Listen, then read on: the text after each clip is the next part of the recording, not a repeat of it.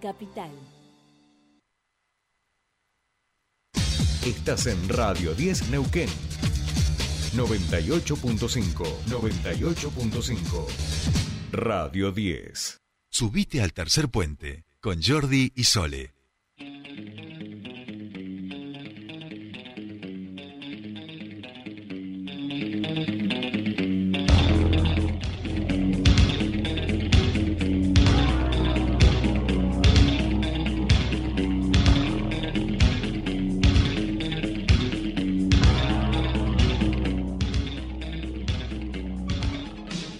Bien, seguimos aquí últimos minutos en Tercer Puente y seguimos en Buenos Aires porque allí está nuestro querido Pascual Caliquio para hablar un poquito también del Mundial, en este caso desde la perspectiva de los medios y la comunicación. Pascu, querido, muy buenos días, ¿cómo estamos? Bienvenido a tu espacio. Bueno, estamos teniendo Pascual. Pascual, Pascual. Estamos Hola. Hola, Ahora sí. hola Pascu, buen día, ¿nos escuchás ahí? No. Hola. Hola, ¿nos escuchás, Pascual? Nosotros te escuchamos perfecto, alto y claro, ¿eh? Él no nos está escuchando, pasó hace un ratito con Juan y a ver, ¿nos escuchás ahí, Pascual? Em, ¿Pascual? No, ahí hay un problema con el cable. Bueno, ojalá puedan eh, arreglar todos los problemas técnicos que estamos teniendo en el último tiempo en la radio, porque si no, realmente se complica muchísimo así desarrollar el, nuestra parte de trabajo. Bien, vamos a ver si está ahí, si nos escuchás ahí, Pascual. Ahí sí te escucho. Ahí estamos, Pascu, disculpas, eh, estamos con la tecnología precaria, se, se nos viene abajo. se Pensé que era yo, abajo. pensé que era yo. No, no te preocupes, somos nosotros, somos nosotros siempre. Pascu querido, eh, se nos está comiendo el tiempo, nos quedan unos minutitos cortos, pero no queríamos dejar de hablar con vos un ratito, porque este, como siempre decimos, es un mundial que nos trae que las coberturas, la mirada que nosotros tenemos en relación a todos los temas.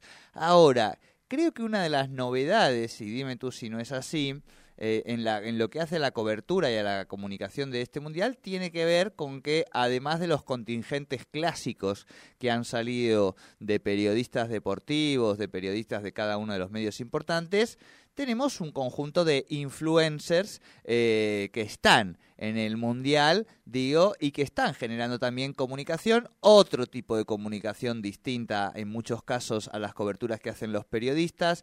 En algunos casos estos comunicadores, estos eh, Instagramers, eh, YouTubers, influencers, tienen buenas relaciones con, con, con los jugadores de fútbol. Los jugadores de fútbol prefieren darle pelota muchas más veces a los influencers que al periodismo. En fin, ¿qué vas viendo vos en este Mundial de Qatar en lo referido a la comunicación y al campo de los medios de comunicación? Bueno, sí, eh, esto que decís vos es muy real. Yo creo que va a haber que tomar un poco de distancia en el tiempo. Seguramente después del Mundial haya investigaciones al respecto, porque creo que va a ser un Mundial bisagra en relación a todo lo que es el ecosistema de medios de comunicación.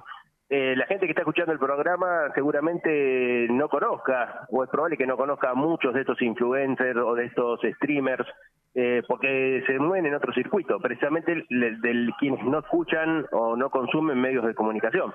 Entonces, a veces hay como dos mundos separados donde hay mucho desconocimiento y por eso también a veces se generan eh, peleas o prejuicios respecto a, a esos espacios, digamos, ¿no? Pero bueno, eh, han viajado una gran cantidad, como bien vos decías, de, streamers eh, muy jóvenes que tienen otra forma de consumir deportes, que tienen otra forma de consumir medios, eh, y que ha generado cierto ruido en, en el periodismo que no lo ve con buena cara esto, ¿no? Es decir, el- en el periodismo hay cierta reticencia porque se ve como que eh, se están ocupando espacios que deberían ser para el periodismo tradicional. Eh, habrá que analizar una vez que terminó el mundial eh, cuáles fueron, digamos, dónde hubo mejor tratamiento de la cuestión deportiva, eh, que me parece que por ahí pasa, ¿no? Porque hay cierta idea de que estos streamers no saben de fútbol, no saben de deportes, eh, pero a su vez ellos reafirman que estudian, se preparan, que conocen, entonces ahí me parece que va a haber que hacer un análisis un poco más tranquilo de, bueno, ¿por dónde nos vamos a informar en los próximos años? ¿Qué, qué nos gusta más? ¿Dónde encontramos eh, más información, más calidad informativa? Eh, digo, porque uno también ve programas, por ejemplo, hubo algunos eh, canales de televisión que llevaron muchos periodistas, pero no transmiten porque no tienen los derechos, y entonces uno ve también mucha zaraza, ¿no? Mucho hay que llenar el espacio, hay que decir cosas, eh, y a mí por lo menos eso me, me aburre me aburre bastante, digamos, ¿no? Entonces me parece que eh, se están pensando nuevas formas de abordar esta necesidad de hablar de un tema como es el mundial, donde hay que llenar muchos espacios, donde hay que hablar y hablar y hablar, y a veces, bueno, eh, no hay mucho interesante para decir. Estamos, estamos de acuerdo, estamos de acuerdo. Nosotros tenemos, a mí me gusta, por eso, bueno, hubiera estado bueno que Juan y siguiera escuchando este espacio, porque tenemos un columnista deportivo de 20 años que se está formando en una escuela de periodismo deportivo clásicas, digamos, pero que con 20 años obviamente eh, se empapa permanentemente de todo lo que tiene que ver con las nuevas formas de comunicación, las nuevas plataformas, Twitch, Twitch, Scanning, Twinking y Skimping. Eh, y combina las dos cosas, digamos, eh, usa las plataformas, hay un lenguaje mucho más abierto, mucho, pero digo, pero tiene más nivel de data del que Sol y yo podamos recapitular en un día, o sea, en eso ah, eh, todo el soporte tiene que ver con la información, digamos. Totalmente, yo creo que hoy hay una camada de jóvenes periodistas eh, que están mucho más formados que otros periodistas más tradicionales, donde quizás lo importante era saber de fútbol o ser más canchero. Me parece que ahora hay más formación, se preparan, estudian, investigan y tienen muchas más fuentes de información, esto que decías vos, digamos, ¿no? Yo le preguntaba a mi hijo, que tiene 12 años, no sé, ¿dónde juega tal jugador? Y sabe, no sé cómo lo sabe, porque no lee, no hace nada. Y uno diría, pero si no lee el diario, no, no lee el diario, pero, sabe, dónde juega cada jugador, eh, qué hace eh, y otras cosas más que yo ni tengo ni idea, digamos, ¿no? Eh, y yo, ¿sabes con qué lo comparaba? Mira, el otro día fui a ver a Serrat, este, ¿no? Y veía el público, ¿no? Quienes estábamos ahí, me sentía joven. Eh, y vi Fito Páez y vi un montón de recitales esta semana, este, este mes. Y también vi toda una serie de camada nueva, ¿no? Con músicos nuevos.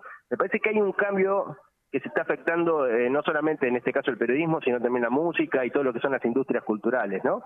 Me parece que estamos en un momento bisagra donde eh, están apareciendo ya nuevas formas eh, nuevas formas de comunicación, nuevas formas de expresión que, que, bueno, que me parece que hasta hace unos 10 años eran incipientes, pero hoy ya están disputando eh, cabeza a cabeza con las formas tradicionales, ¿no? Totalmente, Pascual, totalmente de acuerdo. Bien, eh, ¿alguna cábala para el miércoles, Pascual? No, o sea, yo no tengo, no, a mí me, en mi casa llenaron de banderas, pusieron cosas, gorrito, un altar a Maradona. A mí me gusta sentarme y ver el partido, no, no, este, me altera un poco tanta producción, este, me, digamos, yo me pongo una camiseta y me pongo a ver el partido y no me gusta que me hablen demasiado, digamos, ¿no? Mi hijo hace comentarios random, este, no sé de dónde lo saca, entonces va tirando comentarios sobre el partido sin verlo y me pone muy nervioso eso. Este, no, no, no tengo cábalas. Y no creo en la mufa tampoco, que es otro tema también que anda podemos charlar el lunes que viene. Me gusta, me gusta, me gusta todo lo que va surgiendo lateral así del Mundial. Abrazo grande, Pascual, buena semana.